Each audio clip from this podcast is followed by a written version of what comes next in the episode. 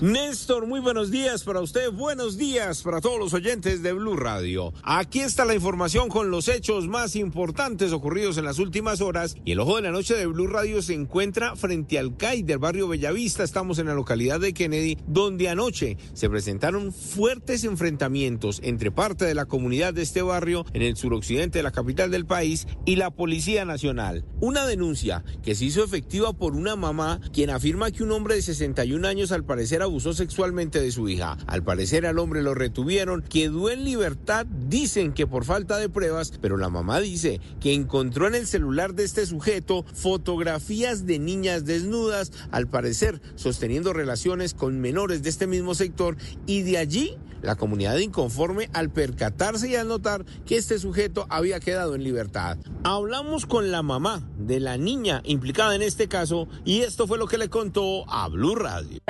Dueña de la casa se dio de cuenta ese día que el señor entró a mi hija a la fuerza, ya como casi media, hora y media con la niña adentro. Cuando la señora se bulla, el señor tenía a mi hija con los pantalones abajo. La señora hizo mucho escándalo. Ese mismo día le pidió al señor y el señor se mudó de la casa. Mi niña duró casi cinco días hospitalizada. Colocamos el denuncio y este señor, bueno, yo me devolví del hospital a la comunidad, sacó al señor de la casa. Entre todos lo sacamos. Se lo entregamos a la policía.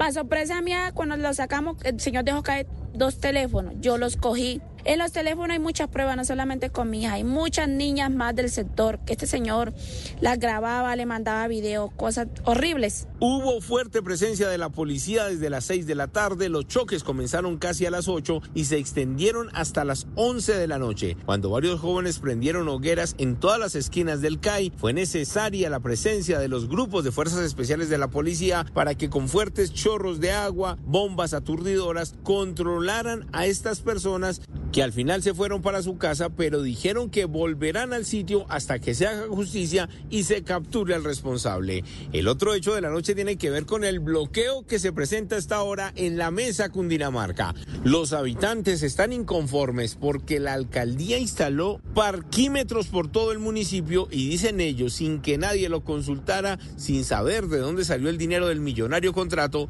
y por eso uno de los representantes de esta protesta que mantiene cerrado este municipio nos contó los detalles de lo que viene ocurriendo luego de conocer esta noticia.